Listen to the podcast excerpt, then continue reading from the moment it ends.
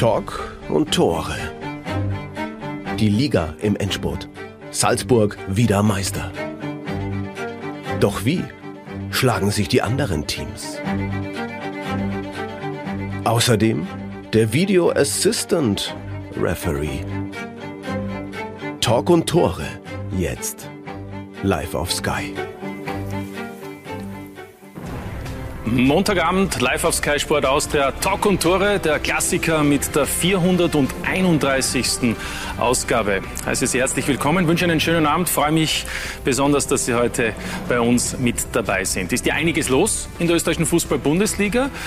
Vor der letzten Runde steht zwar der Meister schon fest, aber die Platzierungen danach, die werden erst an diesem Wochenende bzw. in der nächsten Woche in den Playoffs ausgespielt. Und mittendrin, wie in jedem Spiel, natürlich die Spielleiter, die Schiedsrichter. Ohne sie geht's nicht, aber mit ihnen haben auch viele Probleme. Und äh, nicht wenige Fußballfans verbinden jetzt die Hoffnung, dass der Fußball gerechter wird mit der Einführung des Videoschiedsrichters in der kommenden Spielsaison in der österreichischen Fußball-Bundesliga. Ob es wirklich dazu kommt, wir reden auch darüber heute hier bei Talk und Tore und freue mich über unsere Gäste. Begrüße den Chef der österreichischen Fußballschiedsrichter, der Elite-Schiedsrichterkommission, Robert Sedlacek. Schönen Abend. Guten Abend.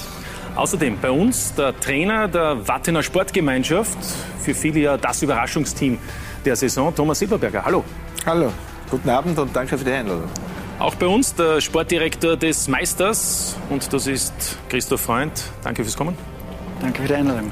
Und bei uns der jüngste Sportdirektor, der Geschäftsführer Sport des SK Sturm, Andreas Schicker. Hallo. Schönen Abend, hallo. Danke, meine Herren, fürs Kommen und an Sie natürlich, liebe Zuseher, die Einladung wie immer. Sie können auch mitdiskutieren, Ihre Meinung abgeben. Sie können auch Fragen stellen über die diversen sozialen Medien. Einfach her mit den Fragen und dann werden wir auch versuchen, das ein oder andere hier in der Sendung live zu integrieren. Robert Sedlacek, vielen Dank fürs Kommen. Als Schiedsrichter oder Schiedsrichtervertreter gewinnt man ja selten einen Beliebtheitspreis.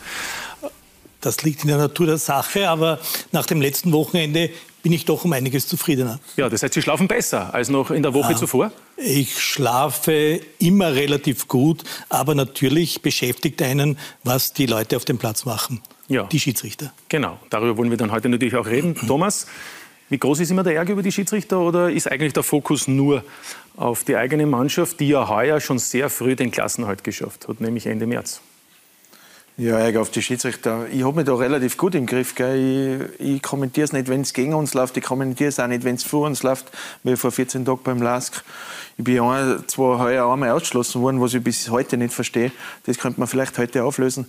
Aber ansonsten äh, freue ich mich schon mehr über die Performance unserer Mannschaft, als wir, dass ich mich über die Schiedsrichter aufregen würde oder darf. Ich darf mich sowieso nicht aufregen, weil mein Onkel ist ja der ehemalige FIFA-Referent Conny Plautz. Also von denen her wird bei mir sowieso in der Familie jetzt Wort auf die Goldwaage gelegt. Also ich bin da eher zurückhaltend pro Schiedsrichter pro Schiedsrichter. Und wir reden natürlich auch über die WSG, die ja, wie schon erwähnt, äh, den Klassenhalt für viele sensationell geschafft hat. Meisterfeierlichkeiten hat es natürlich in Salzburg gegeben.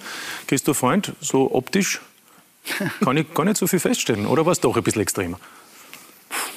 Es war so, wie man Titel feiert. Ja, wir haben jeden Titel noch richtig gefeiert, auch dieses Mal, weil es immer was Besonderes ist und was Schönes ist. Aber wir haben uns schon wieder erholt, also passt schon wieder. Ja, das hat man auch gesehen beim Sieg gestern in Pasching gegen den Lask. Was sich auch viele fragen, wie ist denn das eigentlich mit dem Boss, mit Didi Mateschitz? Ruft er dann an, lädt er dann zum Champagnerfrühstück oder schaut er auch vorbei? Oder wie, wie, wie, freut sich der mit euch? Mm, nein, der freut sich, glaube ich, eher im Stillen. Aber natürlich ähm, kommt er mit einer oder anderen Nachricht und er freut sich richtig mit, wie das gerade läuft. Und ähm, ja, derzeit ist es ja schwierig, eher ins Stadion zu kommen. War jetzt auch schon längere Zeit nicht mehr. Aber er freut sich schon mit und ähm, ja, das sagt er uns auch immer wieder, dass er sehr happy ist, wie das derzeit läuft. Ja. Muss er wohl auch sein, wenn die Erfolge ja Jahr für Jahr eingefahren werden. Bei Sturm gab es natürlich gestern die großen Feierlichkeiten. Andi Schicker, ähm, nach dem Sieg gegen Rapid, wie lange hat es gedauert? Naja, schon äh, bis nach Mitternacht. Ja. Äh, ja, ja, war, war schön. äh, schon äh, eine gute Runde für uns. Äh, natürlich einen sensationellen Sieg gestern gefeiert, einen verdienten Sieg. Aber ja, Salzburg hat dann in, in uh, Basching gewonnen gegen Lask, uh, was einfach für die, für die Mannschaft spricht, dass die einfach uh, ja, immer Gas geben, auch wenn sie schon was erreicht haben. Und von dem her ja, eine gute Woche, ein gutes Wochenende für uns. Und, ja. Jetzt schauen wir, was am Schluss noch rauskommt. Genau, ist ja noch alles möglich. Platz 3 ist fix, Platz 2 ist möglich. Gestern ein 4 äh, zu 1 Sieg gegen Rapid, da hat man eben auch äh, das Spiel gedreht. Was ist eigentlich passiert in diesen letzten 30 Minuten? Das war ja nicht unbedingt zu erwarten davor, wo das Spiel ja relativ ausgeglichen war. Ja, ich denke schon, dass wir erste Halbzeit schon auch äh, Chancen gehabt haben, äh, die liegen lassen haben. Äh, es war sicher die entscheidende Situation, dass, dass ich glaube, Founders war an die, an die Stange geköpfelt und danach war das ein Weckruf und ja, das eine oder andere Tor war sicher dann auch, auch glücklich, die Standardsituation, wo der ja, Nemeth dann mit dem Fallrückzieher den Ball nochmal auf Kitteschwili bringt und auch, auch, auch das da. Aber ich denke, das haben wir sich erarbeitet und, und dann passieren auch solche Tore. Äh, und ja, ich denke trotzdem letztendlich ein, ein hochverdienter Sieg. Das, das Mandy Kuhn war natürlich wunderschön. Da haben wir dann auch schon mehr Räume gehabt. Ja, ähm, die Mannschaft hat schon öfter gesagt in der Saison, dass sie ähm, eine richtig gute Einheit hat, ist und äh, ja, eine richtig gute Mentalität da in der Mannschaft ist. Das sieht man auch nach dem vierten Tor von Ivan Ljubic, wo eigentlich alle zusammenlaufen. Der Team Spirit ist ja oft angesprochen worden. Was ist da passiert in den letzten Monaten, dass es auch nach außen hin ersichtlich eine Einheit ist? Es war einfach so, dass wir in der letzten Meisterrunde in der Vorsaison total auseinandergefallen äh, sind. Und äh, das war schon einer von meinen ersten Ansätze, dass man da was äh, ändern muss, ja, auch andere Typen in einer Mannschaft bra braucht. Und das ist dann uns definitiv gelungen. Und ja, mit, mit Christian Ilzer, ein Trainer, der was äh, ja, wirklich aus der Mannschaft ähm, eine richtige Einheit geformt hat, das ist wirklich auch wieder eines, auch ja, zum, zum Vorstand hinauf. Da, da, da merke ich schon wieder, dass, dass äh, Sturm ganz anders gelebt wird. Und das ist, glaube ich, ganz wichtig auch für die, für die Außendarstellung. Und, und wenn das passiert und äh, dann, wenn wir wirklich auch das abrufen, dann äh, ja, verzeiht auch der Sturmfan einmal schlechtere Spiele. Und das hat die Mannschaft einfach im ganzen Jahr bewiesen, dass sie ja auch so wie gestern einen Rückstand dann drehen kann. Äh, ich denke, wir haben auch im Frühjahr Spiele ganz zum Schluss oft drehen und das passiert nur, wenn es in der Mannschaft passt. Und ja, Darum bin ich sehr zufrieden bis jetzt mit der Saison. Das überrascht jetzt wenig. Was überraschend, Christoph Freund, dass Sturm doch eine sehr beachtliche Rolle spielt in dieser Saison, nachdem ja der Ausgangspunkt eher sehr und auch die Erwartungen sehr niedrig gehalten wurden? Für mich nicht unbedingt, weil ich glaube, ähm, man merkt, dass da richtig Einheit äh, am Werk ist, vom Ande weg über den Trainer, über die Mannschaft. Ich glaube, dass er eine super Entscheidung getroffen hat mit der Trainerentscheidung. Der passt dorthin, der passt zu der Mannschaft. Und ähm, darum ist für mich nicht unbedingt überraschend, ähm, natürlich, dass sie jetzt bis zum Ende das so durchziehen. Mich freut es richtig, weil man sieht, dass sie eine richtig gute Arbeit machen. Es sind äh, junge Truppen und viele Talente auch drinnen. Und äh, die Art und Weise, wie sie Fußball spielen, macht Spaß, ist erfrischend und äh, Darum ist für mich nicht überraschend. Ich habe schon, wann haben wir gespielt vor zehn Tagen gegeneinander, habe ich gesagt, das wird noch ganz, ganz spannend bis zum Ende und nicht um Platz 3 und 4. Ich habe schon gedacht, dass das noch mal, vielleicht noch mal zubekommen. Wir haben das ja am eigenen Leib erfahren. Wir haben äh, zweimal her gegen Sturm verloren. War ja nicht so prickelnd, aber man hat einfach gesehen, es ist unangenehm zum Spielen und darum, ja, Hut ab vor der Leistung und eine coole Geschichte, weil Sturm Graz einfach ein wichtiger, großer Verein für Österreich ist. Und jetzt hoffe ich, dass sie im Sommer das so weiterziehen, dass wir international einen besseren Sommer erleben wie die, wie die Jahre immer zuvor, weil das wird dem Verein sicher sehr, sehr gut tun. Gut, jetzt ist noch die Frage, wo man spielt, Andi. Platz 3 ist fix, Platz 2 ist möglich. Was ist das interne Ziel? Mit aller Gewalt die Chance auf die Champions League oder unter Anführungszeichen die sichere Gruppenphase, die man dann ja schon hätte als Dritter in der Conference League? Gute Frage, ja. Wir haben das ganze Jahr jetzt auch das vorgelebt, dass wir das Maximum auch rausholen wollen. Und darum äh, wollen wir gegen WRC unbedingt gewinnen, das letzte Spiel. Da werden wir alles daran setzen äh, da richtig Gas geben und dann schauen wir am Ende, was, was rauskommt. Weil das liegt dann eh äh, nicht, nicht nur an uns, weil wenn Rapid auch gewinnt, äh, ja, wird, wird Rapid Zweiter sein. Das ist unser Ansatz und ich denke, alles andere wäre wär, äh, ja nicht richtig. Auch wenn natürlich der dritte Platz äh, äh, vielleicht auch mehr Sicherheit gibt, was die wirtschaftliche, äh, wirtschaftliche Seite angeht. Aber ja, wir werden äh, am Samstag äh, alles versuchen, dass wir gegen, gegen Wolfsburg gewinnen. Genau, machen wir vielleicht den Blick auf die Tabelle vor dem letzten Spieltag am kommenden Samstag. Alle drei Spiele der Meistergruppe ja live und exklusiv auf Sky Sport zu sehen. Ab 17 Uhr die Spiele, ab 16 Uhr die Vorberichterstattung, also Salzburg gegen Tirol, der WRC schon angesprochen gegen Sturm und das Fernduell eben mit Rapid im Kampf um Platz 2, Rapid gegen den Lask, der Lask natürlich auch im Kampf um Platz 4 im Fernduell mit den Wolfsbergern. Insofern geht es ja für diese vier Teams um sehr viel und für Thomas Silberberger, der hat schon einmal gesagt, er steht Spalier für den Meister aus Salzburg. Aber man könnte natürlich noch ein zweites Mal Salzburg schlagen. Ist ja schon einmal gelungen. Ja, definitiv. Aber ja, wir wissen schon, dass es da sehr, sehr viel braucht, dass man Salzburg schlägt. Äh, wir haben es geschafft, in der Meistergruppe jetzt Salzburg die einzige Niederlage zuzufügen. Das war dem geschuldet, dass wir einfach einen super Tag erwuschen haben und dass ich dann auch beim 2-2 in der 82. Minute, ich wollte die Mannschaft auf keinen Fall mehr bremsen. Die Mannschaft hat das Signal gegeben, äh, sie wollen heute Red Bull schlagen.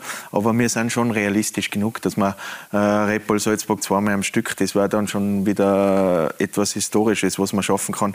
Und ich glaube äh, nicht, dass uns Red Bull Salzburg den Gefallen tut, am Samstag das erste Mal vor Zuschauern, 3000 Zuschauer in Salzburg, Heimspiel der Meisterwelt präsentiert, dass sie irgendwo durchrotieren und vielleicht irgendwo nicht mit der stärksten Elf spielen und wir da äh, Partycrasher sind. Also, wir werden Spalier stehen. Ich hoffe nicht so lange, äh, wenn das Spiel losgeht, werden wir versuchen, unsere Tugenden am Platz zu bringen.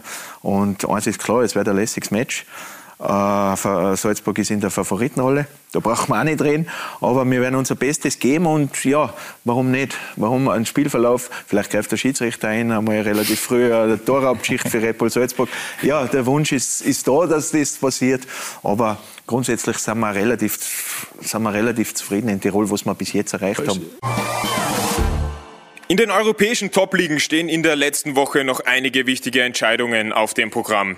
Während es in Spanien und Frankreich noch um die Meisterschaft geht, geht es vor allem in der österreichischen Bundesliga und Premier League im Kampf um die Europacup-Startplätze heiß her. Und weil sich in der letzten Runde der Saison oft minütlich die Ausgangslage ändert, bietet dir Casumo für den besonderen Nervenkitzel ein umfangreiches Live-Wettenangebot an. Verfolge die Spiele, setze deine Wette auf Casumo und fiebere bis zum Schlusspfiff mit. Casumo, dein fairer und sicherer Sportwettenanbieter in Österreich. Wette auch du auf Casumo, einfach dem Link in den Shownotes folgen, 10 Euro Freiwette sichern und drauf lostippen. Robert Zedlacek, steht die Besetzung schon fest? Salzburg gegen Wartens? Die steht grundsätzlich fest, aber, aber die liegt secret? nicht hier auf dem Tisch. Ah, okay, okay. Man muss ja noch die Tests abwarten, oder? Die wöchentlich durchgeführt werden. Auch die, auch die, ja. Ja, auch die. Äh, abschließend noch zu dem Thema Meistergruppe. Thomas Sieberberger, wäre mehr drinnen gewesen als der sechste Platz? Ja, die Konstellation hat sich in der Tabelle durch die Punktehalbierung fast wöchentlich hat eine neue Konstellation gegeben, weil wir am Anfang relativ gut performt haben. Aber wir haben dann jetzt schon in der Meistergruppe gesehen, dass auch äh, die Qualität enorm ist in diesen Top 5 drin und fast jeder Fehler wird für uns aktuell mit einem Gegentor bestraft. Wir haben relativ gute Qualität nach vorne. Ich habe jetzt gerade gesehen auf der Tabelle, wir sind die viertbeste Offensivmannschaft in Österreich. Ist auch ein bisschen dem Nikolai Baden-Fredriksen geschuldet, aber nicht nur der allein macht's. Aber wir haben gesehen, äh, Sonntag WRC, Mittwoch Sturm Graz, wenn du hinten einen Fehler machst und wir sind bekannt für unsere Risikospielweise, dann bestrafen diese Teams das extrem und, und es wäre mit Sicherheit mehr möglich gewesen, aber ich glaube, wir haben unser Saisonziel bereits erreicht und wir können schon stolz sein, was wir eigentlich geschafft haben, weil im Grund, so ehrlich müssen wir auch sein, ich glaube, in Österreich hat gar jeder davon geredet, dass Wattens der Fixabsteiger ist. Ja, über das reden wir dann auch noch. Ich wollte noch bei Sturm bleiben, bei der Mannschaft äh, von Andreas Schicker, wo eben der dritte Platz fix ist. Wie groß ist der Anteil von Trainer Christian Ilzer? Ja, schon riesen, riesengroß. Der Christian Ilze ist ja auch mit seinem Team gekommen, er hat den Uwe Hölzl mitgebracht, Dominik Deutschl, Marco Angela. Ich denke einfach, äh, das war sehr wichtig, dass man, dass man da auch in der schwierigen Phase, wo wir waren, wo man nicht gewusst hat, wie es, weitergeht wegen Corona, auch das gesamte Trainerteam erholt. Ja.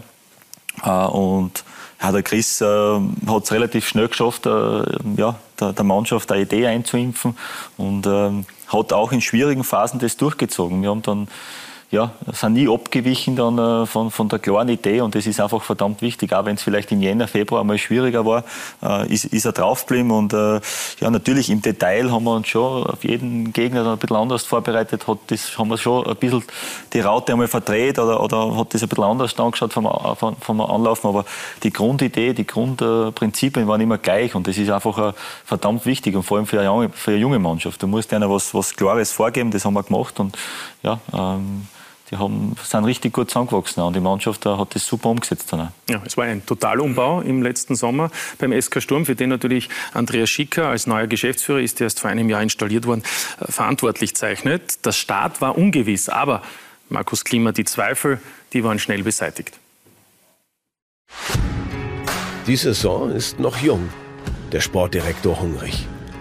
Aufräumen, aussortieren, nachjustieren. Es ist September. Die erste Ruhe nach dem großen Sturm bei Sturm. Fakt ist, dass ich einfach überzeugt von dem Weg bin, weil ich einfach jetzt auch ganz bewusst auch auf Verjüngerung gesetzt äh, gehabt und auch bei den Neuzugängen, was wir geholt haben, auch wenn man das vergleicht in den letzten Jahren dann schon äh, jünger geworden sind und Sturm Graz braucht auch Spieler mit, mit äh, Verkaufspotenzial. Von dem hat der Verein in den letzten Jahren immer wieder gelebt und das ist einfach ganz wichtig. Aber auch Erfahrung ist wichtig. Jon Goran Stankovic zum Beispiel, der Ruhepol mit Durchschlagskraft. Ich probiere einfach ruhig zu bleiben, auch wenn die Situation schwer ist oder Gegner Druck macht und äh, ist manchmal schwer, aber wenn du nicht probierst, dann ist schwer. Die Zusammenarbeit Schicker Ilzer sehr eng. Sicher auch ein Baustein des Erfolges. Und da wären wir noch einmal hier oben, in Andreas Schickers Oase der Ruhe, oberhalb von Bruck an der Mur, dort wo auch Entscheidungen reifen. Wie ich kennengelernt habe, das war auf einer Almhütte, ich glaube im, im Juli des vorigen Jahres. Also wir natürlich haben uns davor gekannt, aber wir haben uns das erste Mal richtig äh, intensiv über Fußball ausgetauscht.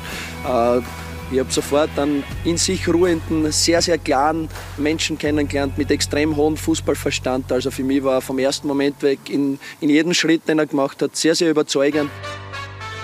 Viel Anlaufzeit braucht es nicht. Es spielt sich viel Unglaubliches ab bei Sturm im Herbst. Hier vielleicht das Highlight. Super langer Pass war das. Wahnsinn auf Ingolic. Da ist Janca! Da ist das 3-0 für Sturm! Unfassbar! Jakob Janscher, die Grazer. Sie zerlegen jetzt Salzburg in der zweiten Hälfte, wie man es nur ganz, ganz, ganz selten sieht in der Liga. Es schaut einfach aus, aber es ist wirklich harte und kontinuierliche Arbeit und das zahlt sich dann aus. Und das Frühjahr? Kasi Begovic! Das ist der Sieg für Sturm! Kleine Rückschläge steckt dieses Team scheinbar mühelos weg. Ja, also ich glaube viel mehr, als was wir uns vor der Saison erwartet haben bis jetzt. Also es war wirklich von Anfang an eine gute Saison, vor allem im Herbst dann mit der langen Serie auch zu Null war das wirklich überragend. Da haben wir einen richtig guten Lauf gehabt. Und das 4 zu 1 gestern gegen Rapid? Ein Festtag der besonderen Sorte. Ja, die Mannschaft sind natürlich überglücklich, dass wir jetzt zu Hause gegen Rapid 4-1 gewonnen haben, nach einem 1-0 Rückstand in der Halbzeit. Ich glaube, das zeigt, was für ein Teamgeist in der Mannschaft steckt und da, wie wir die Tore dann gemeinsam bejubeln. Also da glaube ich, entsteht schon was, was ganz Großes.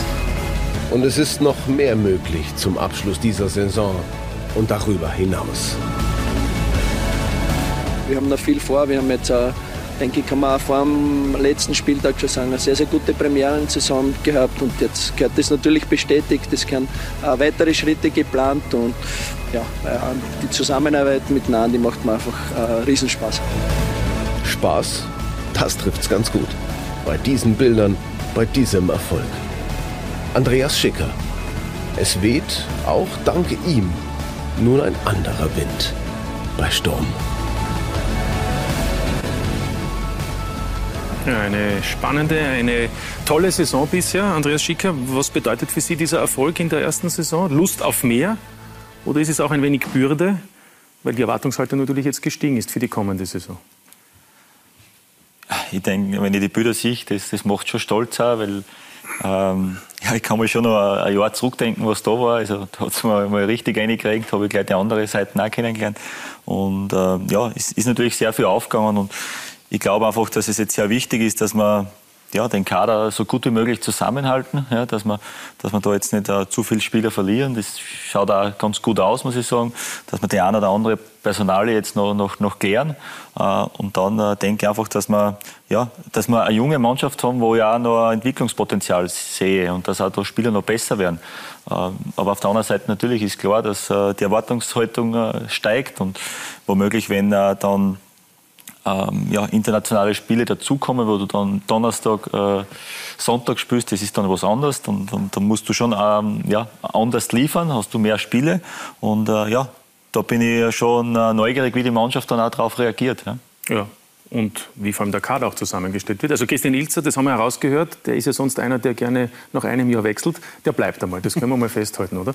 Ich gehe stark davon aus. Ja, also, ähm, und ich hoffe es, er macht super Arbeit und ich denke einfach, äh, der Chris muss zumindest noch ein Jahr Europa mitnehmen jetzt. Und, ja, war ja noch nie im Europacup im Einsatz. Genau. Also insofern ja. wäre es eine Premiere. Für den Trainer kurz die Personalien. David Nemeth, gibt es was Neues? Erst nächste Woche die ersten Gespräche mit Genau, Mainz? genau. Also wir werden da nach der Saison rauffliegen. Ja. David wird ein Gespräch äh, mit dem Trainer führen. Äh, ja, wir haben es eh schon klar deklariert, dass wir unbedingt noch ein Jahr halten wollen. Ich glaube auch, dass es für seine Entwicklung äh, das Beste ist, dass er ein Jahr äh, bei uns spielt, womöglich das, das eine oder andere internationale Spiel mitnimmt. Äh, und dann glaube ich einfach, dass er als, als richtiger IV-Kandidat nach Mainz zurückkehrt. Ähm, ansonsten, Innenverteidiger. Genau, ja. ansonsten, ähm, ja, Tobias Schützenauer werden wir verlängern. Also habe ich heute gestern auch angekündigt nach dem Spiel, weil er es einfach verdient hat. Ähm, und äh, heute schon ein Angebot geschickt. Ich glaube, da werden wir zusammenkommen. Mhm. Äh, gefällt mir auch sehr, weil er. Weil er bleibt also. Genau, weil er, weil er Sturm Graz lebt wie kein anderer und ein richtig guter Typ auch, auch ist. Und ja, ansonsten vielleicht den einen oder anderen noch dazu nehmen, aber auch, wo man sagt, okay, einen jungen Spieler. Den einen haben wir schon verpflichtet, nämlich Manfred Zakaria, genau. ablösefrei von der Wiener Austria. Und zum anderen gibt es dann auch noch Grinzer, der quasi zurückgeholt wird von Lafnitz. Und dann gibt es ja auch einen, der zuletzt auch schon in den diversen Medien gehandelt wurde, auch auf Laola 1 etwa, nämlich äh, Alexander Brass. Gehört Liefering, ich schaue zwar Christoph Freund an, aber im weitesten Sinne gehört er der Red Bull-Familie. Oberösterreicher, Mittelfeldspieler, ähm, der wäre einer. Er hat zumindest selbst gesagt, Rapid und Sturm sind interessiert an ihm. Da hinten haben wir ihn, rechts im Bild. Das ist richtig, er ist ein sehr spannender Spieler. Ja. Und äh, ja, werden wir sehen dann, ob er, ob er zu uns kommt. Aber auf alle Fälle ein Spieler, wo, wo ich denke, einfach der passt äh, sehr, sehr gut in, in, zu Sturm Graz, sehr gut in, in unser Anforderungsprofil. Und von dem her ja, haben wir sich schon beschäftigt mit ihm und werden wir schauen, ob, ob, ob wir am Ende dann verpflichten. Ja, und einen hat ja Andreas Schicker schon im äh, Winter geholt, nämlich von Thomas Silberberger, Kelvin Jeboa. Thomas, waren Sie überrascht, dass er bei Sturm eine mittlerweile sehr wichtige Rolle spielt? Also mittlerweile eigentlich relativ schnell eine sehr wichtige Rolle spielt, weil bei Ihnen war er nicht, was war nicht immer nur ein Herz und eine Seele, das Verhältnis zwischen Ihnen beiden. Ja, ich glaube, den Kelvin hat äh, der Wechsel zu Sturm Graz gut getan. Ich glaube, der Kelvin hat auch gut getan im Vorfeld, im Herbst schon der Beraterwechsel. Und seitdem ist ein bisschen Ruhe eingekehrt und der Kelvin ist jetzt bei Sturm, was ich aus der Ferne äh, betrachten kann, der Teamplayer geworden. Er hat bei uns eine tolle Entwicklung genommen.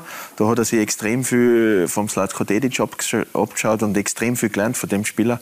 Äh, der nächste Kandidat ist jetzt äh, Tobias Anselm, was von Slatko fast alles aufsagt. Also der Kelvin äh, performt zurzeit überragend und er hat dem Sturmspiel definitiv gut getan, weil er einen Tiefgang hat, weil er super 1 gegen 1 hat.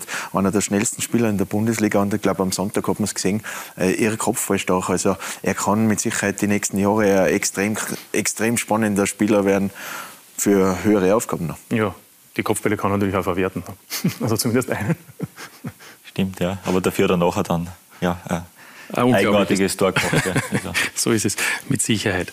Robert Sedlacek, ähm, Sie haben um auch das Thema Schiedsrichter einzubeziehen in diese Sendung. Sie haben vor kurzem in einem Interview im Kurier gesagt, dass die Leistungen der Schiedsrichter in Österreich in dieser Saison guten Durchschnitt aus Ihrer Sicht in dieser Saison bisher waren.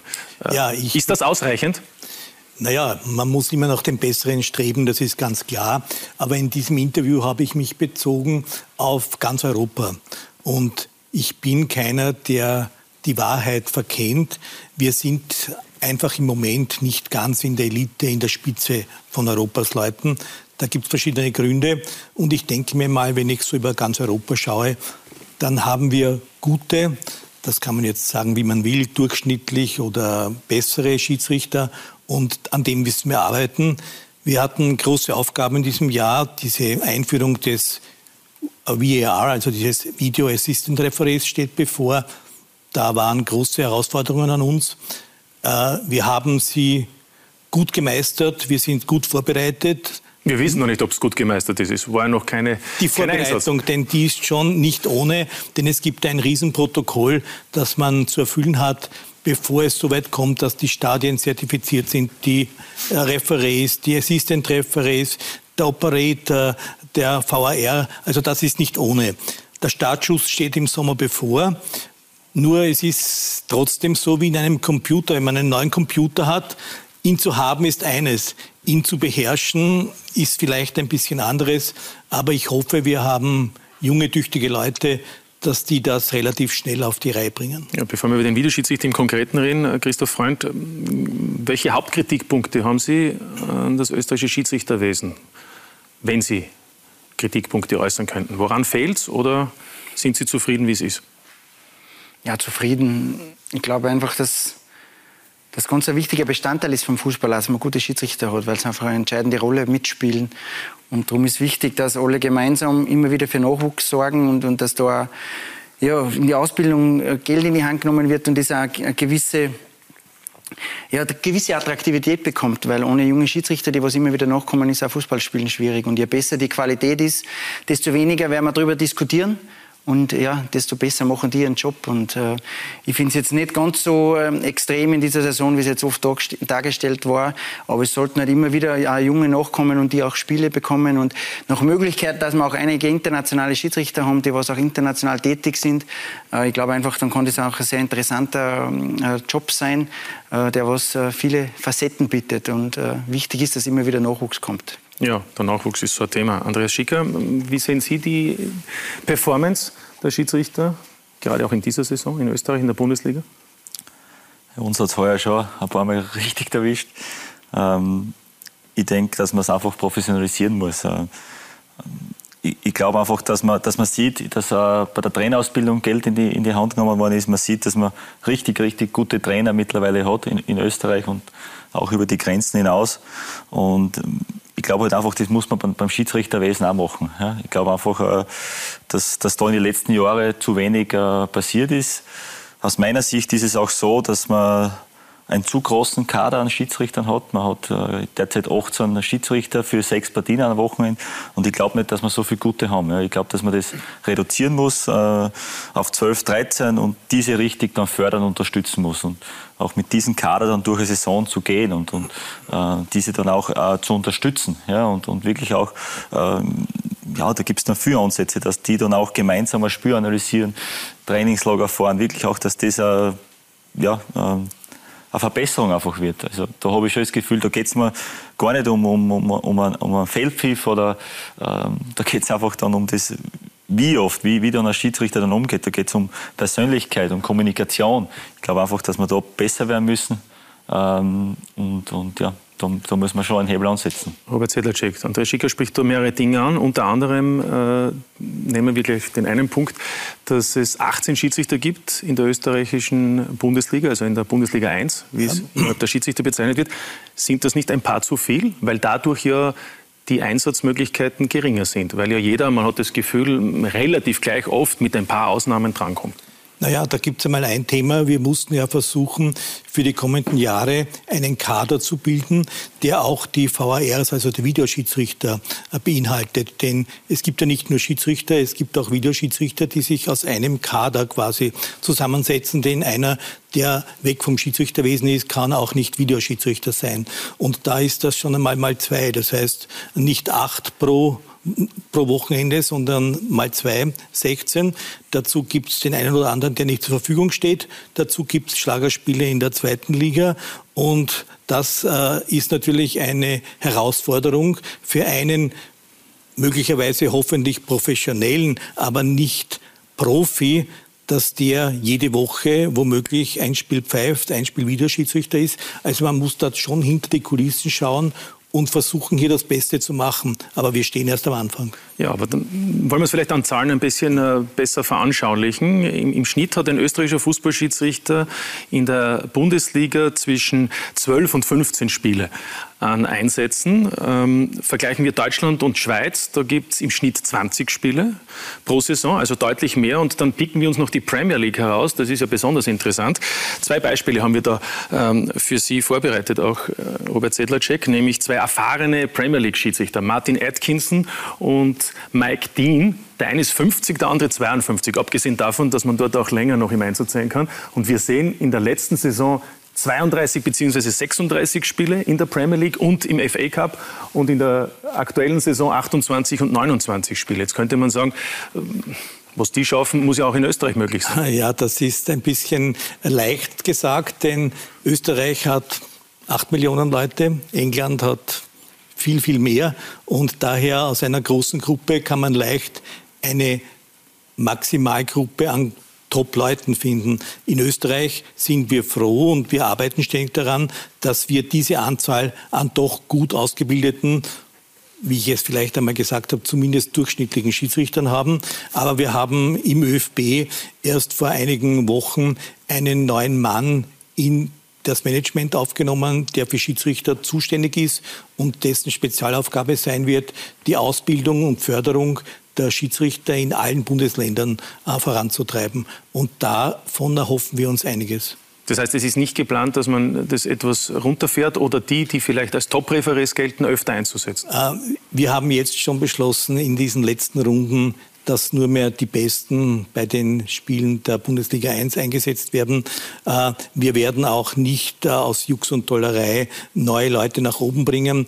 Aber wenn man hier in die Psyche schaut, dann muss man sagen, wenn ein Kader für ein, zwei, drei Jahre zu ist, das heißt kein Junger, Junger bekommt eine Chance, dann ist das wenig interessant für Leute, die mit Leib und Seele dabei sind und die sich auch gut vorbereiten.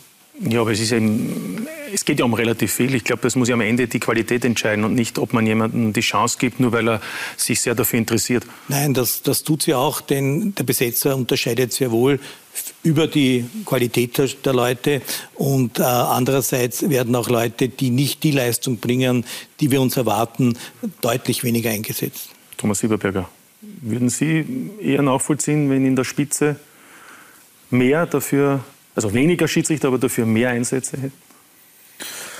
Ja, ich habe jetzt eh die Zahl 18, finde ich eh ein bisschen hoch, aber das war mir gar nicht so bewusst. Mir kommt wöchentlich, In Österreich? Ja, nein, mir kommt wöchentlich vor, es pfeifen eh die gleichen immer naja. auf die Plätze. Also von denen her äh, habe ich ganz anderes Empfinden gehabt. Von denen her. Ja, es sind auch oft vierte Offizielle, nicht? die stehen dann zwar mhm. daneben. Genau so ist es, aber man sieht eh immer die gleichen Gesichter. Also ich finde auch trotzdem, wir müssen die zweite Liga auch halbwegs professionell bedienen mit den Schiedsrichtern. Es ist definitiv dann aus meiner Sicht keine so große Gruppe, wie der Andi jetzt gesagt hat. Aber, aber da bin ich jetzt auch beim Thema wieder, wir brauchen mit Sicherheit äh, eine Nivellierung an die Spitze, dass wir einfach ein bisschen mehr Qualität haben, vor allem für die, für die extremen Spitzenspiele, weil es gibt jetzt extrem viele Diskussionen. Jede Runde wird diskutiert. Diese Runde war ja ein bisschen ruhiger, aber wenn ich hernehme, vor, vor 14 Tagen, wie wir beim Last gespielt haben, ja, da hätten wir, da haben wir extrem viel diskutiert können über die der ganzen Situationen. Der Lask mehr, ja klar. Aber am Ende des Tages, es gibt auch dann die Sprichwort, das gleicht sich immer aus, aber die, dem ist der Diskussion jetzt nicht geholfen. Aber ich bin schon der Meinung, dass wir bei Andia, äh, wie er sagt, die Trainerausbildung in Österreich, da rühmen wir uns, dass wir top sind. Da bin ich auch der Meinung, dass top ist. Dann müssen wir auch da äh, die Clubs Geld in die Hand nehmen, dass wir Top-Schiedsrichter ausbilden. Jetzt kriegen sie ein tolles Tool dazu mit dem VR, glaube ich schon und dass man das Tool einfach nutzt. Und weil, wenn wir ehrlich sind, was diskutieren wir denn immer? Elfmeterentscheidungen werden diskutiert, Tore werden diskutiert, Handspiele werden diskutiert, Karten werden diskutiert. Das, glaube ich, sind die vier Sachen, wo der VR dann tatsächlich eingreift. Ja. Und da ja, wenn, der, wenn der, der Spieler verwechselt wird, der genau, wird. da erwarte ich mir eine Verbesserung. Es wird dann auch extrem im Sommer extrem wichtig sein, dass die Medienpartner das Publikum schulen. Wann greift der VR tatsächlich ein? Weil sie sitzen im Stadion, sitzen 10.000 Zuschauer und 9.000 sagen, warum greift jetzt der VR nicht ein? Ja. Das, da ist eine Bewusstseinsbildung da und ich glaube, wir nehmen viel Diskussion mit diesem neuen Tool, können wir, glaube ich, schon, bin ich überzeugt, dass wir viel Diskussion rausbringen, weil wir dann schon das, was wir jetzt wöchentlich diskutieren, kann eingreifen. Über die Ausbildung werden wir gleich sprechen, aber dann bleiben wir vielleicht beim Thema Videoschiedsrichter. Die Erwartungshaltung ist natürlich enorm. Was kann er? Ähm, was kann er eigentlich auch nicht? Das ist ja die große Frage, die wir uns alle stellen. Christoph Jochum über ein Hilfsmittel, das mehr Fairness bringen soll.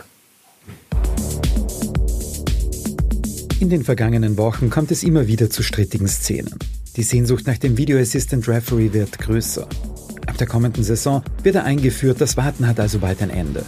Noch eine Runde zu spielen. Es ist ein guter Zeitpunkt, um mit dem ehemaligen FIFA-Schiedsrichter und jetzigen Sprecher der VAR-Projektgruppe, Konrad Plautz, die Frage zu klären, wann der Videoschiedsrichter überhaupt eingreifen würde. Eines muss auch klar sein, der VAR ist nicht der Oberschiedsrichter, der was das Spiel leitet, sondern leitet das immer noch der Schiedsrichter. Er ist nur der Assistent, der im Hintergrund zur Hilfe oder zur, zur, zur Unterstützung da ist, wenn der Schiedsrichter eine offensichtliche und klare Fehlentscheidung trifft. Das heißt, eine offensichtliche und klare Fehlentscheidung, die muss einwandfrei zu 100 Prozent belegbar sein. Und ich kann auch gleich jetzt schon sagen, es wird nach wie vor Diskussionen geben in Zukunft. Es wird an den Biertischen diskutiert werden und sagen, warum greift der nicht ein und warum greift der nicht ein. Selbst mit Videounterstützung bleibt also ein Graubereich. Besonders auffällig zeigt sich das in der Szene Barac gegen Wernitznik. Der Strafstoß für den WRC wird gemeinhin als Fehlentscheidung bewertet. Dennoch hätte der VAR nicht eingegriffen. Die Bilder sind nicht eindeutig genug. Es kann nämlich nicht ausgeschlossen werden, dass Barac Wernitznik hier berührt. Wir können nicht eindeutig sagen, ob er nicht vielleicht am Wadel gestraft hat oder sonst irgendwas, anhand der Bilder. Also hier würde der Schiedsrichter oder der Video Assistant Referee den Schiedsrichter auf alle, Fragen, auf alle Fälle fragen, was hast du gesehen? Wenn er sagt, er hat ihn beim Wadel hinten gestraft oder hat ihn berührt, können die Bilder weder bestätigen noch widerlegen. Also hier würde der Schiedsrichter wie der Schiedsrichterassistent nicht eingreifen. Ortswechsel nach Frankfurt. Hier in der Zentrale des DFB hat Jochen Drees seinen Arbeitsplatz. Er ist vereinfacht gesagt der Chef der deutschen Videoschiedsrichter.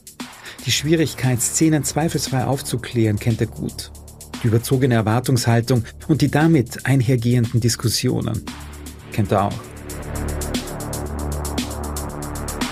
Ja, Sie, äh, Sie müssen, was das Verständnis des Projektes angeht äh, und die Erwartungshaltung, die, die, die Sie damit auslösen, natürlich sich bewusst machen, dass Sie sagen, dass, dass von außen jetzt erwartet wird, durch den Videoassistent wird alles aufgedeckt, was falsch ist.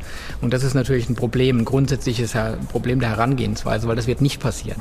Wir wollen mit dem Videobeweis für mehr Fairness sorgen. Ja, ähm, wir wollen schauen, dass wir die groben Fehler, die dann da passiert, passieren können, dass wir die versuchen, über den Videoassistenten auszumerzen. Aber wir können kein perfektes gute Spiel damit kreieren. Es ist offensichtlich, und das hat sich ja auch in anderen Ländern schon gezeigt, die Einführung des VAR ist nicht gleichzeitig das Ende der Diskussionen über Schiedsrichterentscheidungen. Ja, werden die Diskussionen nur verlagert, Robert Sedlacek? Äh, naja, ich nenne es einmal so. Der VAR ist sozusagen das Backup für den Schiedsrichter. Bei klaren und offensichtlich falschen Entscheidungen, wie es der Konrad Plautz gesagt hat, gibt es einen zusätzlichen Mann, der nicht am Feld steht, der das korrigieren kann. Und ich glaube, das ist auch die Intuition der FIFA, UEFA, der IFAB.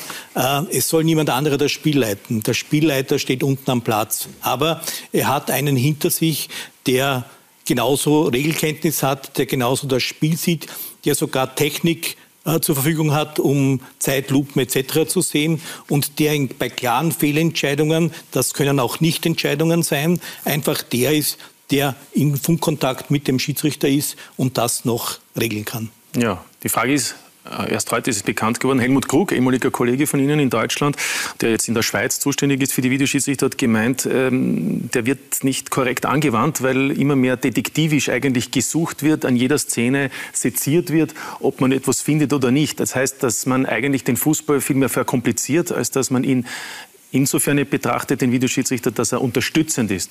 Ja, das ist gut. Der Helmut Krug war ja auch einer unserer ersten Lehrmeister in Österreich. Wir haben ihn uns sozusagen ausgeborgt für ein Seminar. Und eines ist klar, äh, man muss einfach damit leben lernen, dass ein Kontakt, ein, ein, ein physischer Kontakt noch nicht immer ein Foul ist. Man muss also noch immer diesen Aspekt einfügen und deshalb gibt es den Schiedsrichter, der sagt, das ist ein Vergehen, das ist faul und das ist ja eine Berührung, ein unter Anführungszeichen Unfall, der kann nicht als Vergehen, nicht als Strafstoß äh, oder als, als was immer gewertet werden. Ja, aber schauen wir vielleicht uns ein paar Beispiele an. Also zum Beispiel ja. eines, das wir schon gerade gesehen haben, Barac gegen Wernitznik. Das ist also kein Fall für den Videoschiedsrichter. Nein, wäre es nicht. Ja. Ist das für die Herren hier nachvollziehbar? Thomas Sieberberger. Traut sie sich etwas sagen gegen die Schiedsrichter? ja, klar. Nein. Das, es wird halt auch dann sein, wahrscheinlich wer unten sitzt äh, und sagt, für mich ist äh, eine Interventionsschicht. Der, was im Videostudium sitzt, unten und sagt, äh, für ich, ich bin der Meinung, vielleicht macht das der Konrad Platz, sagt, bitte intervenieren, schau das nochmal an. Vielleicht der andere sagt, schau das nicht an. Das wird ah. auch ein, ein, Thema sein, glaube ich, oder? Ja, ich muss jetzt zwei Sachen sagen. Es gibt einmal diese Instruktoren, die im Operation Room sitzen. Die haben also keinen Einfluss auf die VARs oder das Vorgehen in diesem Operation also Conor Plautz wird nicht Videoschiedsrichter sein. Genau, ja. genau. Sondern dort ist nur der VAR selbst der, der die Entscheidung trifft.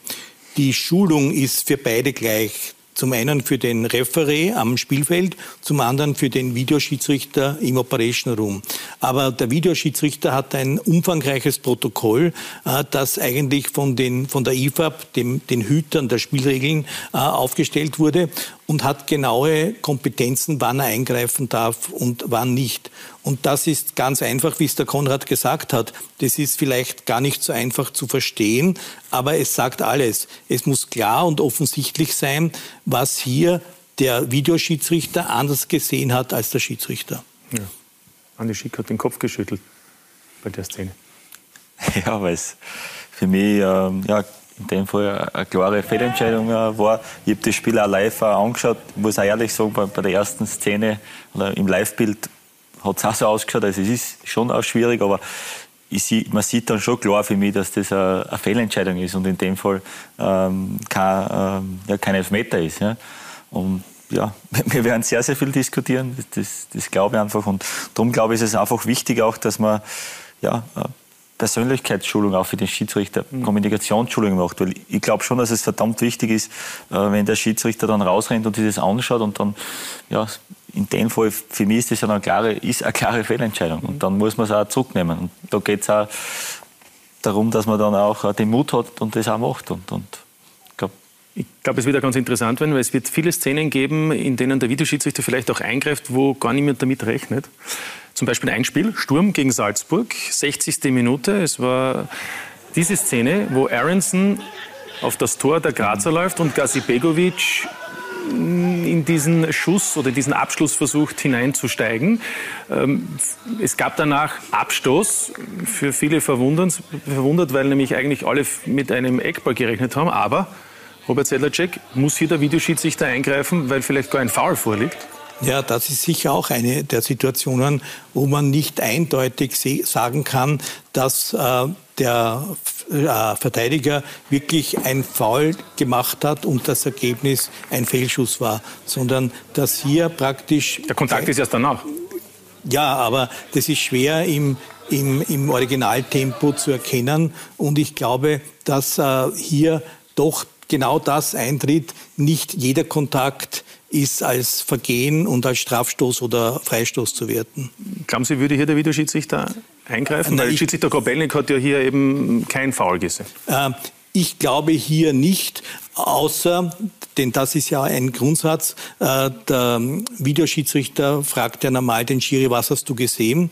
Und wenn der eine Antwort gibt, die einfach nicht zusammenpasst mit dem, mit dem was er sieht, dann muss er dem sagen, du geh hinaus zum On-Field-Review und schau dir das an. Und dann kann der noch immer seine eigene Entscheidung revidieren. Ja, also es sind wieder nur Menschen, Christoph Freund, die dann eingreifen. Wie war für Sie die Szene? Ja, wenn man es dann so sieht, äh, war natürlich ein Kontakt da, dann ist es eigentlich ein Elfer, weil dann ist er faul. Ja.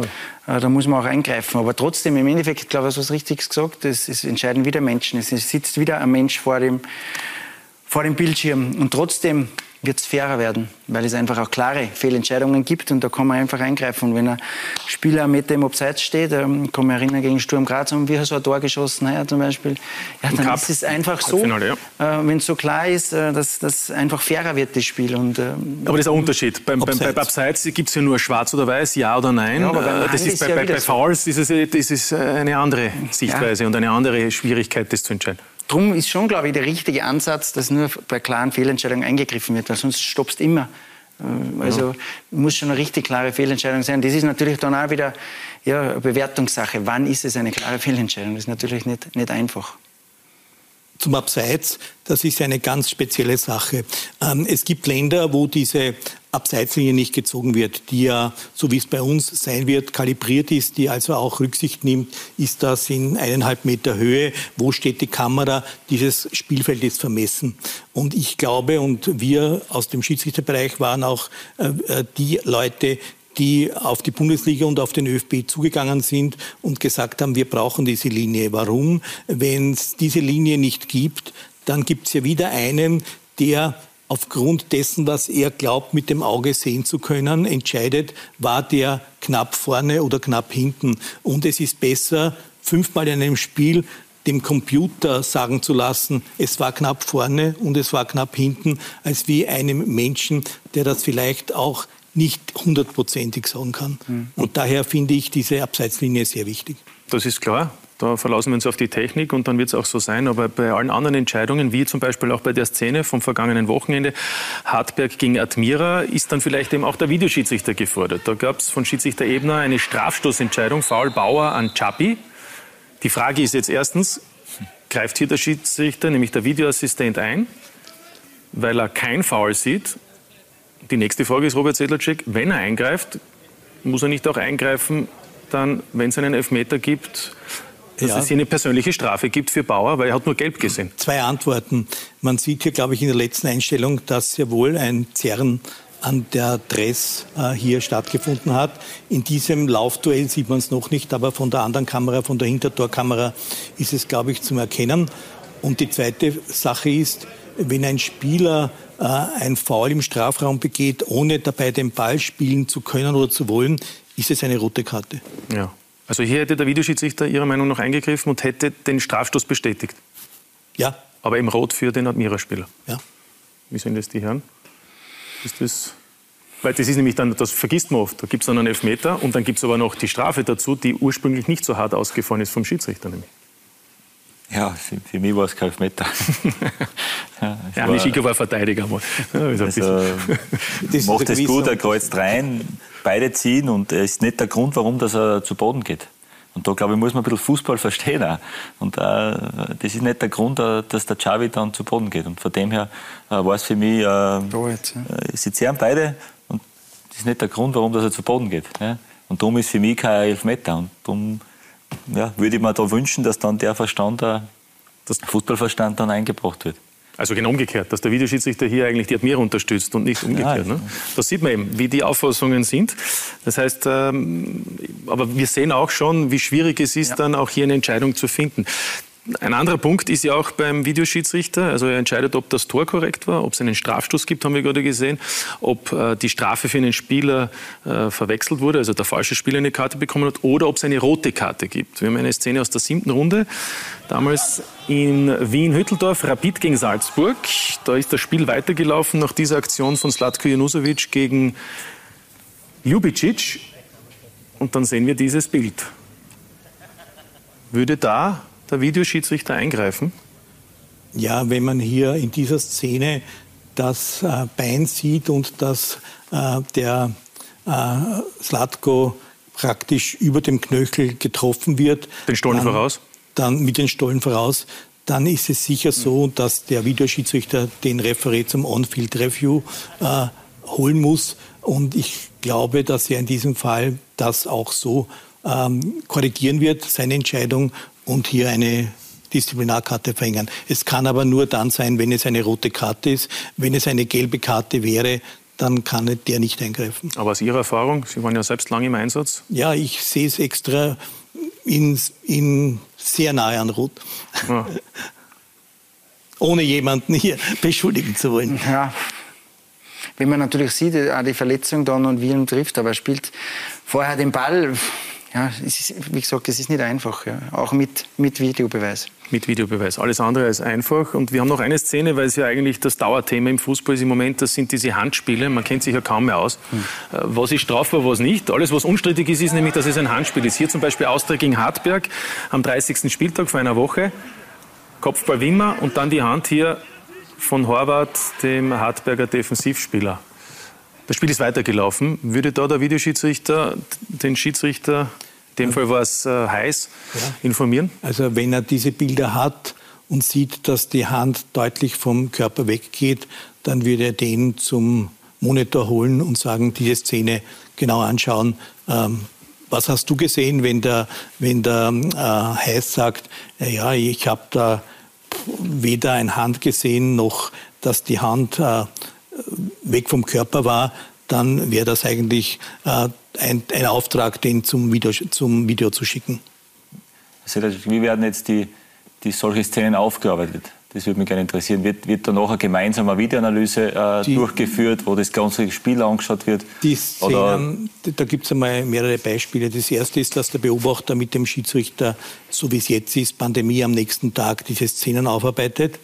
Dann gibt es die Schiedsrichterkommission. Wir haben jeden Montag ein, ein Telefoncall, wo wir diese Szenen in der Kommission aufarbeiten. Und bei den Seminaren werden natürlich aus den vergangenen fünf oder sechs Wochen alle diese Szenen mit einem Blog aufgearbeitet, mit Schwerpunkt Handspiel, äh, rote Karten, äh, Abseitssituationen und ähnliches. Aber Herr Sedlacek, jetzt hat es zwar die Schulungen gegeben für den Videoschiedsrichter, aber die letzte meines Wissens Schulung, klassische Fortbildung, hat es letztes Jahr im Sommer gegeben. Ähm, man hat gesagt, wenn Corona dabei ist, sind ja alle getestet und, und ah. die Videoschiedsrichterschulungen hat es auch gegeben. Äh, ist da auch ein bisschen was verloren gegangen in den letzten zehn ah, Monaten? Durch diese Videoschulung ist sicher einiges verloren gegangen, aber wir haben immer bei den Videoschulungen auch gleichzeitig ein paar Stunden normale äh, Videoschulungen oder regeltechnische Schulungen eingefügt. Das Problem ist nur, wir haben bei der Vielzahl der Schulungen, die teilweise in Ost und West oder in Mitte etc. geteilt waren, nicht immer alle Schiedsrichter vor Ort gehabt, weil das einfach durch die Vielzahl der Spiele, die absolviert werden mussten, nicht notwendig, nicht äh, möglich war. Ja, weil stattdessen ist uns auch zugespielt worden, hat von Ihnen und von Ihren Kollegen einen Brief gegeben vor ein paar Wochen an die Schiedsrichter und ah. da wird sozusagen noch einmal äh, darauf äh, ja, Bezug genommen, dass sich alle mehr fokussieren sollen, dass sie sich mehr konzentrieren sollen und dass Schlampigkeitsfehler äh, vermieden werden sollen. Und unter anderem heißt es dann, dass alle Schiedsrichter mehr Eigenverantwortung ähm, bringen, mitbringen sollen und damit, dass nämlich äh, die Schiedsrichter das ihrem Hobby schuldig sind. Äh, das ist jetzt ein Hobby, das Schiedsrichterwesen in der österreichischen Bundesliga. Und gleichzeitig haben wir auf der anderen Seite Vereine, die Unternehmen sind, AGs sind, ähm, bei denen es um Budgets geht zwischen 5 und 50, ich weiß nicht, Christoph Freund, vielleicht ist 70 Millionen Euro, je nachdem, wie der Umsatz ist.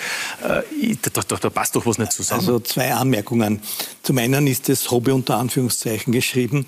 Das heißt, dass das Pseudo-Hobby ist in Wirklichkeit doch harte Arbeit, weil es ist nicht leicht, ähm, äh, die Spiele in der ersten Bundesliga zu pfeifen. Und das sage ich positiv, denn ich glaube, dass die Entwicklung für den, für den Fußball in Österreich trotz fehlender Zuschauer etc. durchaus eine gute ist und steigt und die äh, Spiele doch einiges hergeben. Und das andere ist, dieser Brief stammt von meinem Regelreferenten, der Aber ist von Ihnen auch unterschrieben. Ah ja, sicher. Ich will ihn ja nicht im Regen stehen lassen. Ja. ja. Und äh, hat dazu dienen sollen, hoffentlich gedient, äh, dass sich einige auch in diesen Zeiten noch mehr äh, am, am, äh, daran am Riemen. Äh, am Riemen reißen, um einfach Top-Leistungen zu bringen. Ich äh, habe das eigentlich weniger bemerkt, weil ich nichts geschrieben habe, äh, so gehalten, dass ich in den letzten Wochen mit unseren Top-Referés äh, face-to-face, also am Telefon und trotzdem face-to-face -face gesprochen habe und noch einmal wirklich darauf hingewiesen habe, dass die Spiele äußerst wichtig sind für die Vereine, für die Spieler, für die Fans und dass man äh, nicht 100, sondern 105 Prozent geben soll, um einfach in einer Meisterschaft, die dem Ende zugeht, äh, das Beste zu geben. Also ich höre heraus, Sie sind auch nicht ganz glücklich, denn ähm, laut Nein. Wikipedia ist ja, wenn man das Wort Hobby dort eingibt, ähm, haben wir auch gemacht, eine Freizeitbeschäftigung, die der Ausübende freiwillig und regelmäßig zum eigenen Vergnügen oder, was haben wir da, Entspannung betreibt. Und das wäre eigentlich, finde ich, bedauernswert, wenn es nur so wäre, oder? Ja, aber, aber trotzdem, wir sind keine Profis in Österreich. Ich will auch keineswegs sagen, dass Profis besser wären als diese. Aber die Ausbildung, meint auch Andreas Schicker, die sollte vielleicht in diese Richtung gehen. Ja, aber jetzt muss man doch eines trotzdem bedenken, dass jemand, der seinen Beruf, neben dem Beruf des Schiedsrichters, auch wenn er professionell betreibt, neben seinem normalen Brotberuf Beruf betreibt, doch nicht dasselbe leisten kann, nicht jetzt in der, beim Spiel, in der Auslegung, in, den, in der Regelkenntnis, in seinem Einsatz, aber in allem, was drumherum kommt, als einer, der nichts anderes tut den ganzen Tag und die ganze Woche. Also es ist ein, ein schmaler Grad und wir versuchen das so zu lösen, dass professionell arbeitende Leute die aber trotzdem äh, einen Beruf haben, äh, für das Schiedsrichterwesen da sind. Ja, also es liegt auch am finanziellen. Letztlich sind die Vereine dafür mitverantwortlich. Beim Videoschiedsrichter gibt es ja schon Unterstützung. Also man muss eigentlich mehr Geld in die Hand nehmen, um vielleicht sich auch mehr leisten zu können. Thomas Silberberger. Geht wohl nicht anders. Genau, das ist der Ansatz. Wir haben eh den VR um ein Jahr verschoben wegen Covid soweit ich das in Erinnerung habe. Und jetzt äh, steht Ante Bottas. Und ja, hoffen wir, dass wir, dass wir einfach weniger so knifflige Entscheidungen haben, wie wir jetzt gesehen haben. Es wird Diskussionen wird es immer geben, die hat es immer gegeben. Ist auch schön zum Teil. Ist schön, das Spiel hat sich enorm entwickelt. Äh, ja, wie lange ist diskutiert worden über das Wembley da? Da diskutieren sie heute noch. Äh, wenn wir damals die Torlinientechnik gehabt hätten, dann wüsste man ganz genau, ist England zu Recht Weltmeister geworden oder nicht. Aber diese Diskussionen wird es immer geben. Und ja, ich bin da beim Herrn Sedlacek bin ich nicht ganz dabei, äh, da beim Hoppe, weil ich sage, jeder Trainer, der was Regionalliga-Trainer macht, der muss die UEFA-Lizenz machen. Das ist ein Aufwand von drei Monaten am Stück, damit ich zur UEFA-Lizenz komme. Und ich weiß jetzt nicht, wie die Schiedsrichterausbildung dementsprechend ausschaut. Ob ich da auch als Schiedsrichter damit in der Bundesliga oder in der Regionalliga pfeifen darf, ob ich da drei Monate Ausbildung am Stück ah. habe in der UEFA A, B, aber Kriterium. wenn man das über seinen Zeitraum von einem oder zwei Jahren rechnet, kommt er mit drei Monaten wahrscheinlich nicht aus. Weil der hat pro Tag mindestens dreimal oder viermal oder in der Vorbereitung fünfmal mit Physik, mit physisch und, und auch, auch regeltechnisch äh, einiges zu tun und äh, hat da immer am Puls der Zeit zu sein, denn auch die Regeln sind ständig im, im Wechsel. Und wenn wir jetzt wieder daran denken, dass die Handspielregeln schon wieder modifiziert werden, dann zeigt das, wenn du hier einige Monate nichts tust, dann bist du weg vom Fenster. Ja. So ist es. Es wird immer komplizierter. Umso mehr braucht man vielleicht die Schiedsrichter, die sich noch mehr fokussieren, die vielleicht auch ähm, nur mehr äh, halbtags arbeiten, wenn es möglich ist. Ähm, Thomas Silberberger, war das das schönste Jahr bisher in Ihrer Trainerkarriere, das vergangene? Ja, es war ein erfolgreiches, würde ich sagen, eines der erfolgreichsten. Es war mit Sicherheit ein tolles Jahr. Wir haben das Jahr davor einen regelrechten Bauchfleck hingelegt in Wattens und von dem her haben wir heuer ja, wir haben eigentlich im Sommer einen Reset-Knopf drücken müssen oder, oder können. Wir werden eigentlich sportlich absteigen, dann ist die Causa Mattersburg aufgepoppt. Und dann haben wir eigentlich die zweite Chance gekriegt. Und dann haben wir schon einiges auf den Kopf gestellt und haben, ja, wie gesagt, den Reset-Knopf gedrückt. Aber es, ich bin jetzt acht Jahre in Wattens Trainer. Es ist ja nicht, äh, wie soll ich sagen, äh, wir haben in acht, in acht Jahren, wir haben uns von der Regionalliga Platz 4 bis in die Bundesliga Meistergruppe äh, fortgespielt. Und von dem her, wir haben eine tolle Zeit hinter uns. Das Jahr war mit Sicherheit äh, das angenehmste so kann man sagen. Und vor allem jetzt die Meistergruppe, die war für uns einfach, da hat man schon gesehen, äh, wenn einmal ein Druck abfällt vom, Trainerteam, vom, von der Mannschaft, dann kannst du auch anders Fußball spielen, auch wenn die Ergebnisse jetzt nicht passt. Aber, aber ich glaube schon, dass wir uns Richtung Richtung österreichische Bundesliga noch mehr angenähert haben und dass man da äh, für die Zukunft schon was aufbauen könnte. Ja, mit Sicherheit eine Bereicherung in dieser Saison gewesen. Die WSG als Fixabsteiger in die Saison gestartet und dann letztlich schon nach dem Grunddurchgang, also nach 22 Runden, sensationell den Klassenerhalt fixiert. Die Wattener mit Thomas Silberberger haben in dieser Saison alle überrascht. Was für ein Jahr, was für eine emotionale Achterbahnfahrt, Christoph Jochum. Um wirklich zu verstehen, was diese Tiroler in der aktuellen Saison geleistet haben, muss man zurückschauen. Wir schreiben den 4. Juli 2020, Wartens ist gerade abgestiegen. Swarovski hat die Reduktion des Budgets angekündigt, finstere Zeiten. Kaum jemand würde damals einen Cent auf die Tiroler setzen. Doch dann sperrt Mattersburg zu und der Kurs der Tiroler explodiert. Um es im Börsenjargon zu sagen, Marktwerte werden gesteigert. Wer bei uns spielen will, der kann im Fußball nicht reich werden, aber er siehe Baden Frederiksen, siehe Rogel, siehe Anselm, er kann den nächsten Schritt setzen. Ich würde sagen, wir sind so eine Art Bitcoin-Filiale. Äh, wir, unsere Einsatzzeiten sind mehr wert wie mancher Euro. Die angesprochenen Spieler Baden Frederiksen und Co. Natürlich Gold wert, aber Thomas Silberberger ist lange genug dabei, um zu wissen, der Fußball ist schnelllebig. Höhen und Tiefen schwanken wie der angesprochene Bitcoin-Kurs.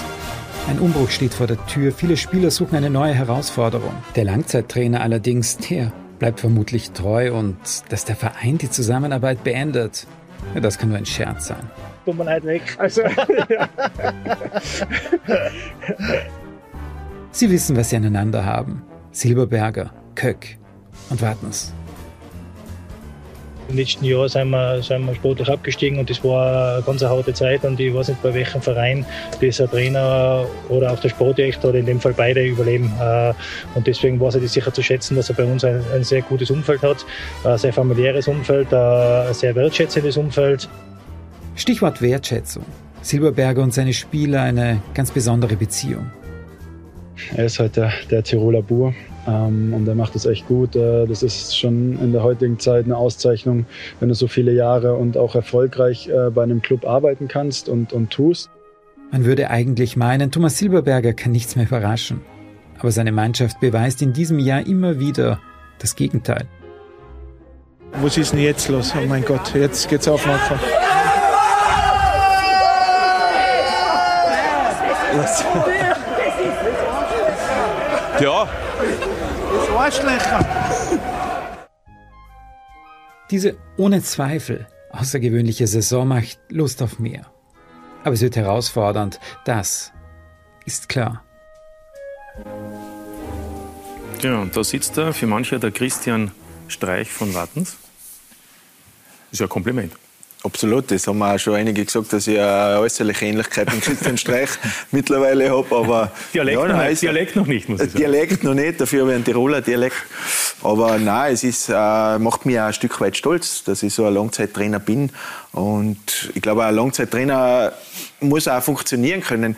Äh, für mich war es irgendwo eine leichte Geschichte, was im Nachhinein betrachtet, weil wir haben ständig was adaptieren müssen. Wir haben in der Regionalliga gestartet, sind Titelfavorit gewesen, dann sind wir in die Sky Go zweite, erste Liga aufgestiegen, wo ein Abstiegskandidat haben den Spielstil geändert. Dann hat der Verein beschlossen, wir wollen in die Bundesliga aufsteigen. Dann musst du wieder adaptieren. Plötzlich willst du Titelkandidat sein in der zweiten Liga. Das haben wir dann auch geschafft. Dann steigst du auf, dann bist du wieder Abstiegskandidat Nummer eins. Also es war in diesen acht Jahren Trainer zu sein. Ich glaube, wir haben sämtliche Spielstile durchgemacht. Und jetzt probieren wir es mit den Jungen und aktuell sind wir auf einem sehr, sehr guten Weg. Das muss Aber noch zu Ihrer Person. Es heißt auch, Sie haben Handschlagqualität. Es gibt gar nichts Schriftliches. Obwohl für die Lizenzunterlagung braucht man, glaube ich, einen, einen Vertrag, nicht? oder? Das ist richtig. Das ja. ist richtig. Aber den Vertrag, wir ändern eigentlich immer nur die Jahreszahl am Ende des Tages. Aber schlecht für Sie, dass Sie nicht auch die Zahl ein bisschen verändern, was das Einkommen betrifft. Ja, äh, ich bin, ich bin sehr, sehr zufrieden mit dem, was ich in Wartens habe. Ich bin auch sehr, sehr dankbar, dass, dass wir uns im Sommer nicht an Stecken geben. Aber es wäre was Leichtes gewesen, mich in die Wüste zu schicken. Kein Thema, ich habe es auch ein Stück weit erwartet. Aber ja, da hat unsere Präsidentin einfach Größe gezeigt und hat gesagt, wir haben so viel miteinander mitgemacht. Wir sind von der Regionalliga bis in die Bundesliga ge gekommen. Jetzt haben wir die zweite Chance gekriegt und wir haben auch extrem kurze Wege. Also da gibt es einen Sportdirektor Stefan Krück, da gibt es nicht, wer ist Chef, bin ich Chef, ist er mein Chef, bin ich sein Chef, dann gibt es noch die Diana und im Endeffekt ist das das Triangel, wo es sämtliche Entscheidungen trifft und wir sind ganz gut gefahren damit bis dato und deswegen gibt es auch nicht unbedingt eine Jahreszahl in meinem Vertrag. Also wir haben seit... Und was anderes reizt Sie nicht? Also ich meine jetzt nicht Wörgl oder Kufstein? ja, was anderes, ich bin ganz ehrlich, ich bin jetzt keiner, der was aktiv auf was zugeht. Also ich bringe mich nicht permanent ins Spiel. Es wäre ein leichtes, sich irgendwo ins Spiel zu bringen, das, da bin ich überzeugt. Äh, du brauchst ein gutes Management, dann kommst du relativ weit in der heutigen Zeit. Das ist mir auch bewusst. Aber ich bin keiner, der was aktiv sagt, bitte, bitte bring mich da ins Spiel, bring mich da ins Spiel. Ich weiß, was ich an Wartens habe, Wartens weiß, was sie an mir haben. Und ja, ich bin, bin bereit, dass wir noch länger zusammenarbeiten. Sie haben Diana Lange-Swarovski erwähnt. Sponsoring ist ja gekürzt worden, reduziert worden um die Hälfte. Ähm, was heißt das fürs Budget fürs kommende Jahr? Ja, es ist wieder eine Gratwanderung. Also ich bin dann auch schon ein Stück weit freue mich, wenn man dann die Bundesliga die Jahresabschlüsse veröffentlicht, weil da werden jetzt die, die Leute sehen, hoppala, es gibt bei drei Zweitligisten, was mehr Budget haben wie die WSG Swarovski Tirol. Und das wird dann äh, eine klare Geschichte einmal, dass das nach außen geht. Es bedeutet natürlich für uns, ja, was müssen wir machen? Wir müssen junge Spieler entwickeln. Der Kelvin Jeboa war jetzt die erste, der hat das ein bisschen in, eine, in einen Anschub gebracht, äh, damit es geht, dass der Spieler entwickelt wird und dann natürlich für, für Ablöse verkauft wird. Das ist ganz klar. Wir können die Spieler ausbilden und wie ich es bereits in dem Interview eingangs erwähnt habe, bei uns sind Einsatzminuten wesentlich mehr wert, wie der eine oder andere 500er mehr am Konto für die jungen Spieler. Äh, schaut an, wir haben, wir haben jetzt mit Jean Rogel den glaube ich hat letztes Jahr in Österreich keiner kennt. Der ist jetzt zum ersten Mal nominiert worden für das slowenische A-Nationalteam. Äh, den haben wir vom Absteiger aus Slowenien geholt, aus Triglav. Wir haben einen, einen Beck, einen Beonek, einen, einen Schneck, einen Ried, einen Rogel, die haben nie eine Akademie gesehen. Deswegen haben wir auch gesagt, wir können die Spieler nicht überfordern. Wer uns, wer uns aufmerksam verfolgt, der wird feststellen, am Ende des Tages, 31 Spieltage, Sonntag, der, Samstag, der 32.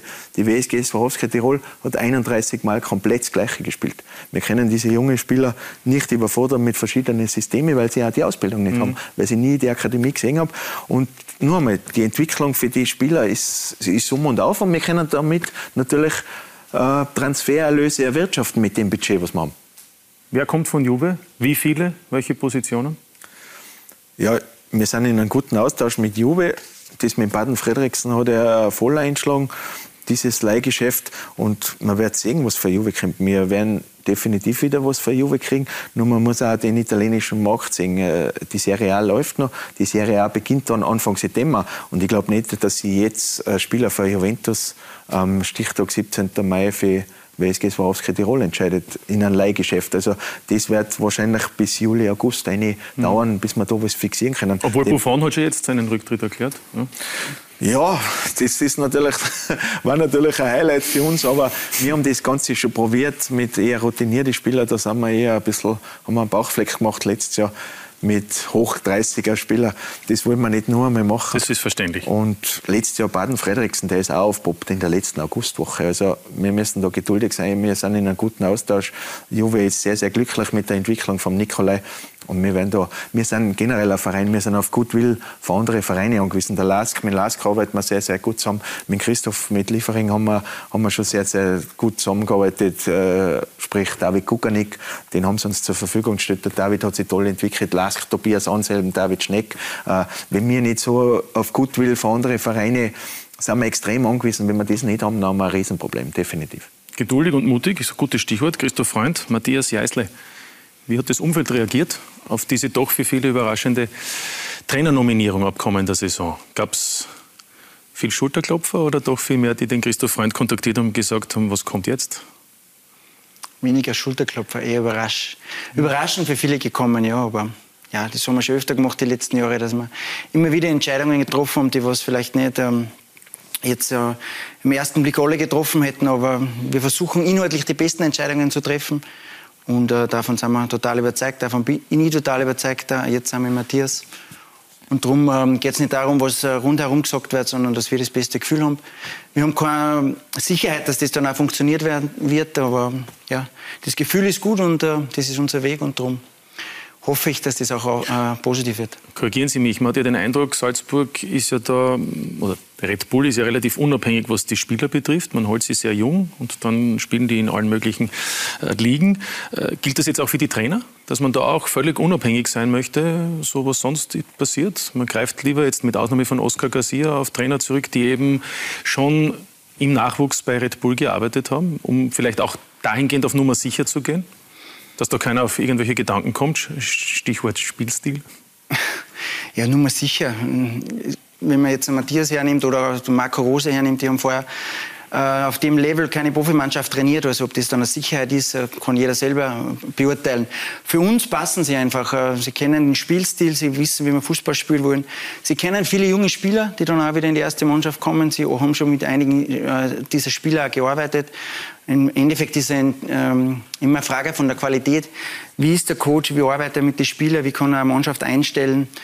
Ja, was ist sein Entwicklungspotenzial? Und da haben wir die letzten Jahre immer wieder sehr, sehr positive Erfahrungen gemacht. Das war für uns als Verein, als auch für die Trainer, die was mir die Chance gegeben haben, immer wieder eine Win-Win-Situation. Und äh, ja, mit dem Weg haben wir jetzt äh, sehr, sehr erfolgreiche Erfahrungen gemacht. Ja, es gibt ja viele Gerüchte, was Abgänge betrifft. Ähm, sind noch alle im Kader? in der kommenden Saison oder kann man schon sagen, dass der ein oder andere weggeht? Wir haben jetzt nämlich auch eine aktuelle Zuseherfrage. Da gibt es plötzlich ein Gerücht über andere Ramalho zu PSV Eindhoven. Da gibt es einen ehemaligen Salzburg-Trainer, glaube ich. Ach so. Ja, und dann noch die Frage, was sagt ihm der Name, nämlich Christoph Freund Nicolas Cabaldo? Also zur ersten Trainer, Ramalho. Ja, wir können jetzt noch, noch gar nichts sagen. Ich habe schon öfter jetzt gesagt, dass schon einiges passieren wird im Sommer. Ähm, einige Spieler haben sich einfach die letzten Jahre richtig gut entwickelt, auch auf internationalen Niveau und äh, spielen jetzt schon zwei, drei Jahre auf einem recht äh, hohen Niveau und auch das kontinuierlich. Und auf der anderen Seite, ich habe es auch schon öfter gesagt, das klingt vielleicht blöd, aber jeder Transfer, der was weggeht, ist genauso ein wichtiger Transfer wie wiederholen, weil unser Rat wird einfach im Laufen bleiben und wir brauchen immer wieder eine richtig hungrige Mannschaft. Sonst wäre es auch nicht möglich, dass man im Cup, das was für mich eigentlich der sensationelle Weg ist, dass wir von 56 äh, Spielen, glaube ich, 54 gewonnen haben.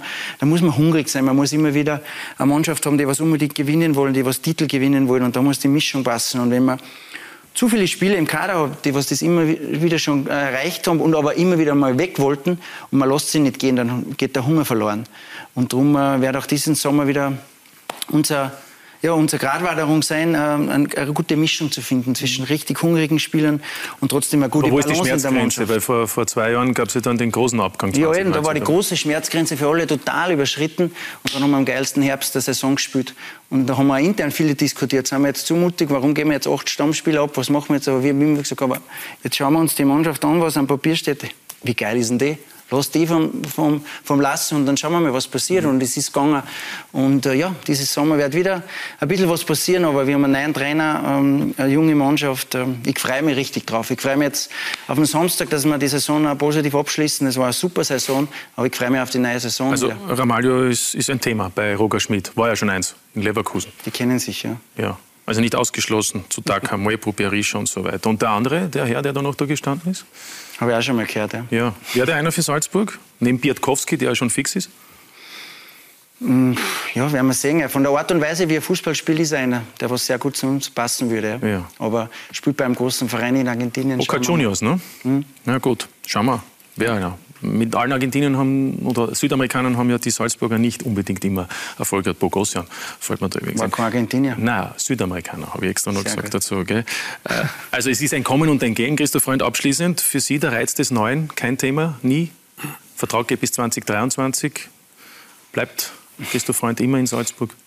Weiß ich nicht, ob ich immer in Salzburg bleibe, aber mir macht es extrem viel Spaß. Auch was der Süvi gesagt hat, es bleibt bei uns auch nicht langweilig. Immer wieder eine, eine neue Mannschaft aufbauen, neue Spieler integrieren, wieder einen neuen Trainer, einen neuen Anlauf nehmen. Die Ziele bleiben die gleichen, die bleiben sehr, sehr hoch. Also wir haben uns die Lotten auch sehr, sehr hoch gelegt. Und das Gesamtpaket, ich komme aus Salzburg, bin mit der Familie dort, es macht extremen Spaß, in die Arbeit zu gehen, mit dem Team auch im Verein. Ähm, ist auch ein familiäres Team, muss ich ganz ehrlich sagen. Darum ist das Gesamtpaket extrem gut und ähm, ja, aktuell kann ich mir echt nichts Besseres vorstellen. Robert Sedlacek, abschließend, weil Sie da sind, Sie sind ja auch Präsident des Wiener Fußballverbandes. Im Herbst ja. gibt es die Wahl des ÖFB-Präsidenten. Und beim Wahlausschuss hat Leo Windner keine Mehrheit bekommen. Was passiert da? Im Herbst ja. wird Leo Windner wieder Präsident? Ich bin zum Glück nicht im Wahlausschuss. Aber Sie sind dann stimmberechtigt? Ich bin dann stimmberechtigt. Aber dort, wo jemand keine Mehrheit bekommt, dort muss man wahrscheinlich schauen, warum und was gibt es für Alternative. Und ich glaube, da ist noch lange nicht das letzte Wort gesprochen, denn der Leo Windner hat ja seine Grundsatzprinzip bekannt gegeben, dass er noch einmal zur Verfügung steht. Und daher, ich habe derzeit äh, keine Namen, die wirklich hier an die Front des ÖFB äh, drängen. Ja, aber Zustimmung sieht dann auch wieder ein wenig anders aus. Also das wird spannend ja. werden und so soll es auch sein. Wir werden sehen, was im Oktober rauskommt. Robert Sedlacek, vielen Dank für die offenen Danke. Worte und natürlich ein Dank auch an Christoph Freund, Andi Schicker und Thomas Silberberger. War eine spannende Runde. Ich wünsche Ihnen alles Gute. Noch einen schönen Abend mit Sky. Wiederschauen.